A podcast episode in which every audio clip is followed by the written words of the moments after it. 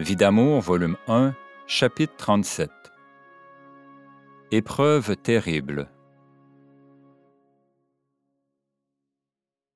Fait étonnant, chaque nuit dans mes larmes, voici que les tremblements recommencent, tandis que l'âme de mon père est là qui me parle.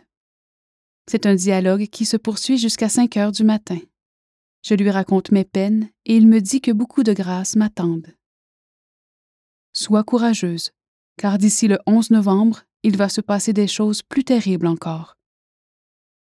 Ta mort était une lourde épreuve pourtant, mais comme elle a été douce en comparaison de tout ce que je souffre. Merci pour les beaux cadeaux que tu m'as faits à ma fête. Je savais que je recevrais quelque chose de toi. Ils me sont doublement chers, tu sais. Les tremblements cessent et je m'endors à 5 heures pour m'éveiller à 7h30, parfaitement reposé. Mon oncle aimé est présentement hospitalisé pour examen cardiologique après avoir fait quelques crises. Tout semble révéler quelque chose de sérieux. Aussi est-il décidé d'aller à Québec consulter un spécialiste. Il vient donc, le dimanche soir, m'apprendre son état et me dire qu'il se rend, le lendemain, à l'hôpital Saint-Sacrement de Québec. Mon oncle, lui dis-je, aie confiance, tout va bien aller. Tu vas apprendre que tu n'as aucune maladie cardiaque, et en plus, tu seras de retour dès samedi, car j'aurai besoin de toi en fin de semaine. Ce n'est pas possible, dit-il. Les preuves sont évidentes, et on m'hospitalise pour une quinzaine de jours. Aie confiance en papa. Tu l'as tellement aidé dans ses misères. À son tour, il peut faire beaucoup pour toi, et en plus, tu es son frère préféré. Il ne te laissera pas souffrir, crois-moi. Le lendemain, mon oncle se rend à l'hôpital, alors que, de mon côté, je suis en proie à des souffrances indéfinissables. Mon père me dit sans cesse Courage, confiance, papa est toujours là, si près de toi. Repose-toi, je reviendrai. Puis, je me sens complètement seule. Je sais que des choses extraordinaires ont lieu ailleurs, et les jours qui suivent m'apportent l'évidence que des coups sont portés afin de réveiller une âme qui se perd. De son côté, Georges est à l'hôpital depuis une semaine lorsque M. l'abbé Y et sa sœur Jeanne d'Arc m'offrent d'aller le voir. On en profitera en même temps pour aller saluer mon oncle et leurs deux sœurs religieuses que j'apprécie beaucoup. Mon oncle m'apprend que les médecins viennent de lui dire, à la surprise de tous, que son cœur est parfaitement sain mais il doit rester à l'hôpital toute la semaine suivante pour examen. Si tu as confiance, lui dis-je, tu seras chez toi dès samedi. Notre visite à l'hôpital Saint-François d'Assise n'apporte rien de spécial. Mon mari me présente les dames malades avec qui il joue aux cartes et nous parlons de ses traitements. Chaque soir, Jeanne d'Arc vient chez moi et nous causons de toutes ces choses. Je lui dis parfois J'ai tellement souffert pour les âmes qu'au jour de la moisson, je me demande s'il y aura suffisamment de bras pour les présenter au Seigneur. Je suis heureuse de l'affection de cette compagne et de sa compréhension. Le samedi soir, à 18h30, on m'apprend que mon oncle aimé est de retour chez lui et qu'il doit se mettre au repos complet. Repose-toi bien, lui dis-je, car j'aurai besoin de toi. Le dimanche midi, mon mari me téléphone de Québec pour m'avertir de sa visite au cours de l'après-midi grâce à sa sœur Lucille et son mari. Le cœur me serre, car je sais ce qui m'attend. À peine est-il entré dans la maison que je constate ne pas m'être trompé au sujet du désir de mon mari. Comment Dieu peut-il permettre pareille torture? N'aurais-je pas le droit de refuser? Alors que, il y a si peu de temps encore, cet homme était avec d'autres femmes. Je voudrais disparaître, fuir si loin qu'on ne me retrouve jamais. Je veux causer, mais non, mon mari est venu uniquement pour satisfaire sa passion. Dieu m'a fait comprendre depuis bien des années que mon mari est possédé du démon. Ce jour-là, j'en suis persuadée et j'en pleure d'émotion. Mais Marie est avec moi et je ne dois pas craindre. Et Dieu permet que l'évidence d'une autre preuve plus cruelle me soit révélée encore. Quand donc finira mon tourment? Toujours l'opération de Dieu se poursuit, en plein cœur, sans anesthésie, pour le bien des âmes. C'est affreux, tellement affreux. Puis, mon mari retourne à l'hôpital. Sous le choc de l'après-midi, je pleure seule dans ma chambre. Je n'en peux plus, mon Jésus. Pendant des heures, Agenouillée et courbée sur mon lit, je pleure. À une heure du matin, je me relève pour me coucher. Les draperies sont fermées. Je songe tristement. Les enfants ne savent à quoi attribuer tant de tristesse et de larmes. Aidons maman, disent-ils. Repose-toi, on va faire le ménage, peler les pommes de terre. On le sait que c'est papa qui te fait de la peine. Tout cela passe dans mon esprit, dans l'ombre de la nuit, et cette nuit-là, mon chagrin voisine le désespoir. Si tu étais là, au moins, mon papa, si quelque chose me prouvait que tu t'occupes encore de moi, je reprendrais confiance et courage. Je lui parle ainsi pendant une heure au moins, quand une lueur m'éclaire le visage. Je tourne la tête et regarde d'où elle vient. Par la fenêtre, dans un petit espace entre les draperies. Vite, je vais voir. C'est cette étoile étrange qui brillait dans la nuit du 2 septembre et qui avait réveillé mon mari à trois reprises. Elle est placée au même endroit, un peu moins grosse toutefois. Ma peine se change en joie. Oui, je le sais, c'est une faveur de Dieu. Puis, les tremblements recommencent. Je fixe l'étoile. Tout à coup, je ne sais pour le moment comment expliquer cette faveur, un filet d'or est tracé autour, comme une couronne, puis disparaît. Une seconde fois, puis une troisième couronne. Je saisis tout de suite. Trois couronnes sont perdues dans la famille. J'en connais deux, celle de l'oncle ministre et celle de mon mari. Mais quelle est cette troisième? J'ouvre les draperies et je me couche en regardant l'étoile qui est placée juste devant moi. Je la verrai une troisième fois, dans une circonstance analogue, sans la présence des couronnes. Les tremblements augmentent, papa me parle. Tu sauras plus tard quelle est cette troisième couronne. Ne t'inquiète jamais de rien, ma petite. Laisse-toi toujours guider par Dieu et ses inspirations. Ne refuse jamais ses ordres. Tu vas souffrir beaucoup, mais tant de belles choses t'attendent. Ton mari finira ses jours dans un monastère, il retrouvera la bonne voie. En entendant ces paroles, je m'agenouille et je pleure longtemps. Je suis si heureuse. Peu m'importe tant de souffrances, puisqu'on m'assure encore une fois que l'âme de mon mari sera rachetée. Ô mon amour, que j'aime ta main qui me frappe. J'adore ta providence, et j'aime tellement ta bonne maman aussi. Maintenant, écoute bien, me dit mon père. Fais ce que je te dis. Tu vas aller chercher Georges demain à l'hôpital. Demande une gardienne. Mais tu sais bien, papa, qu'il faut un congé du médecin que je ne connais pas, et en plus, avec qui vas-je y aller?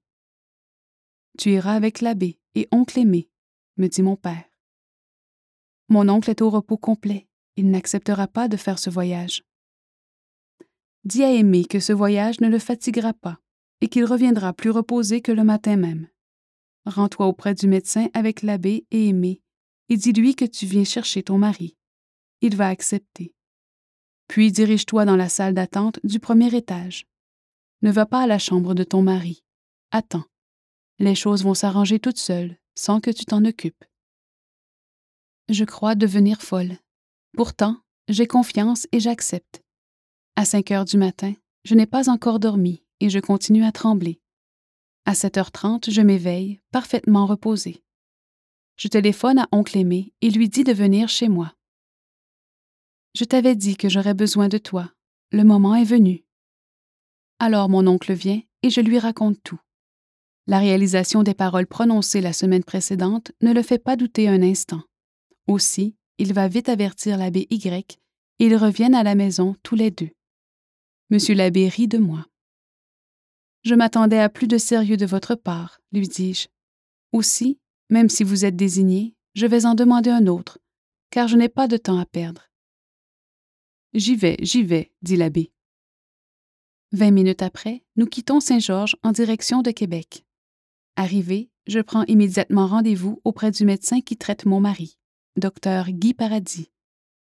On a juste le temps de dîner, puis, à l'heure exacte, on entre au bureau médical. Votre mari a eu un choc électrique ce matin, dit-il. Oui, vous pouvez le ramener, même s'il ne devait partir que dans quelques jours. Je signe son congé. Ne parlez pas de notre visite ici, dis-je au médecin. Alors, je me dirige vers la salle d'attente du premier étage. Mon oncle et M. l'abbé s'empressent de s'en aller. Je sens qu'ils sont bien mal à l'aise et commencent à douter de mes faits et gestes. Ils ont bien raison. Tout à coup, après une demi-heure d'attente environ, la porte de l'ascenseur s'ouvre devant moi, et le premier visiteur qui apparaît est mon mari. Que fais-tu ici? dit-il. Et toi, comment se fait-il que tu arrives ici en bas? lui répondis-je. J'ai eu mon congé du médecin, me dit Georges, et comme j'allais téléphoner, une dame qui t'a connue lors de ta visite la semaine dernière me dit qu'elle vient de t'apercevoir ici, et je suis venu me rendre compte si c'était bien toi. Que se passe-t-il? Va chercher tes bagages et hâte-toi. Aussitôt après, M. l'abbé revient, et me voyant, seul, il rit et me dit Tu attends toujours Georges s'en vient, lui dis-je. Et il me faut tout raconter à mon oncle qui arrive et à l'abbé Y. Tous deux sont fort étonnés. Sur le chemin du retour, mon mari tente de se faire expliquer. Que lui dire, puisque nous n'y comprenons rien nous-mêmes? Georges dit Il faut que je songe à gagner ma vie maintenant. Tu vas m'aider à m'orienter, veux-tu? Sous le flot de l'inspiration, je lui dis Demain, tu vas savoir où te diriger pour ton travail. Puis, mercredi, j'aurai quelque chose à mon tour. Et jeudi, il y aura un gros chambardement dans notre vie. Il me demande des précisions, mais je ne peux en fournir, ne sachant pas moi-même. Rendu à la maison, je demande à mon oncle aimé s'il est fatigué, car c'est lui qui était au volant pour effectuer le trajet du retour. Non, me dit-il, je suis parfaitement bien. Après le souper, il travaille dans son jardin jusqu'à 9 heures, sans ressentir la moindre fatigue. À partir de ce moment, il est favorisé d'une excellente santé, tout comme papa l'avait prédit. Mais au cours de la nuit, je reçois une verte semonce de papa, car j'ai fait une chose qu'il ne m'avait pas dit de faire. Elle n'aura pas de conséquences, mais tout de même, mon père n'est pas content, et avec raison. La prochaine fois, dit-il, tu t'en tiendras exclusivement à ce que je te dirai. De son côté, Claude est dirigé de la même façon par papa. Il se passe des choses extraordinaires et il est guidé, comme moi, à la minute précise. Maman aussi a connu des faits bien étranges concernant la présence de papa auprès d'elle. Mardi, tu seras orienté pour ton travail. Mardi matin, on cause tous les deux, mon mari et moi, quand mon frère Grégoire entre à 8 heures du matin. Il invite Georges à aller au cours d'assurance donné par un expert à l'hôtel de Saint-Georges. Oui, dit Georges spontanément. C'est bien la seule façon de gagner ma vie. Il suit le cours pendant deux heures, puis il revient, prétextant qu'il est fatigué. Pourtant, il passe tout l'après-midi aéré ici et là dans la ville. Mercredi, j'aurai quelque chose à mon tour. Le lendemain, mon mari sort à 8 heures du matin, ne sachant trop quoi faire. Mon frère Grégoire revient à l'improviste et m'apprend que les cours ont lieu toute la semaine. Où en est Claude dans son travail? En ce moment, mon frère Claude est en lutte discrète avec l'honorable ministre, mon oncle.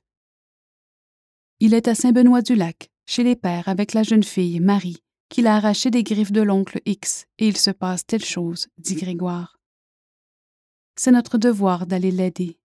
Allons à Saint-Benoît-du-Lac, lui dis-je. Grégoire n'aime pas beaucoup s'absenter pendant cette série de cours, même s'il peut reprendre cette journée d'études à Montréal. Par contre, il se rend à l'évidence que notre présence serait utile là-bas. Alors il accepte, et comme en l'espace de vingt minutes j'obtiens l'aide d'une gardienne, nous partons sans avoir pu retrouver mon mari. Je dois revenir pour souper, dis-je à la gardienne. Avertissez mon mari. Nous allons donc à Saint-Benoît-du-Lac. Cette jeune fille, du prénom de Marie, est agréablement belle. Aussi, elle fut convoitée par notre oncle, frère de maman, marié, riche et puissant. Celui-ci s'empressa de s'attacher les services des membres de la famille de cette jeune fille vierge. Quant à elle, il l'amena auprès de lui, dans ses bureaux, sans qu'elle ne se doute de ses arrière-pensées. Un jour, les exigences se firent plus pressantes. Seul, sans aide et sans appui, des barrières dressées partout, il lui faut donc demeurer impuissante devant les stratagèmes d'un homme qui exerce sur elle son pouvoir de séduction et de domination. Personne ne saura jamais ce que cette jeune fille a souffert. Qui donc pourrait lui lancer la pierre, puisque pendant des années elle est allée vers les prêtres et les pères en demandant de l'aide? Elle était sans cesse épiée, et ceux qu'elle a vus tremblaient d'effroi devant la force, l'argent, la puissance, et ils n'osaient pas secourir une victime qui ne cessait d'implorer secours. Ne venez plus ici, lui répondait-on. Vous savez que vous êtes suivi. Que va-t-il nous arriver? Toutes sortes de calomnies sont dites à son sujet aux jeunes gens qu'elle tente d'approcher afin de se dégager de l'emprise de cet homme. Pendant dix ans, deux hommes sacerdotales lui promettent de l'aide, mais le hasard veut qu'une obédience et une mort subite les empêchent de réaliser le désir de la jeune fille. Elle souffre un vrai martyr, tente de se libérer, écrit au père qu'elle connaît, les visite, mais toujours sans succès. Nul ne saura jamais les plans diaboliques honteusement préparés pour empêcher cette jeune fille de rencontrer quelqu'un de bien, alors qu'on ne cessait de détruire sa réputation. Il serait très captivant d'écrire une telle vie. Un père du Sacré-Cœur écrit à trois reprises à mon frère, Claude, lui demandant de rencontrer cette jeune fille.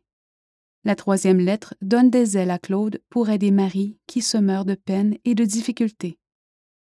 Pendant deux mois, la lutte est terrible, mais avec l'aide de Dieu, tout réussit. Claude connaît à peine cette Marie qui souffre depuis si longtemps. Il se rend vite compte qu'elle a été burinée dans la souffrance. De la sympathie, il passe à un sentiment plus fort. Chez les pères bénédictins où Claude l'a conduite, elle est à l'abri de toute difficulté. Mue par une inspiration, conscient de son rôle et en plus, éprouvant un amour qui se dessine, Claude songe à l'épouser pour la soustraire au plus tôt aux difficultés auxquelles elle doit faire face. C'est cette raison qui nous amène ce jour-là, Grégoire et moi, à Saint-Benoît-du-Lac, afin de retarder un peu le jour du mariage. Mais Dieu m'attend là-bas.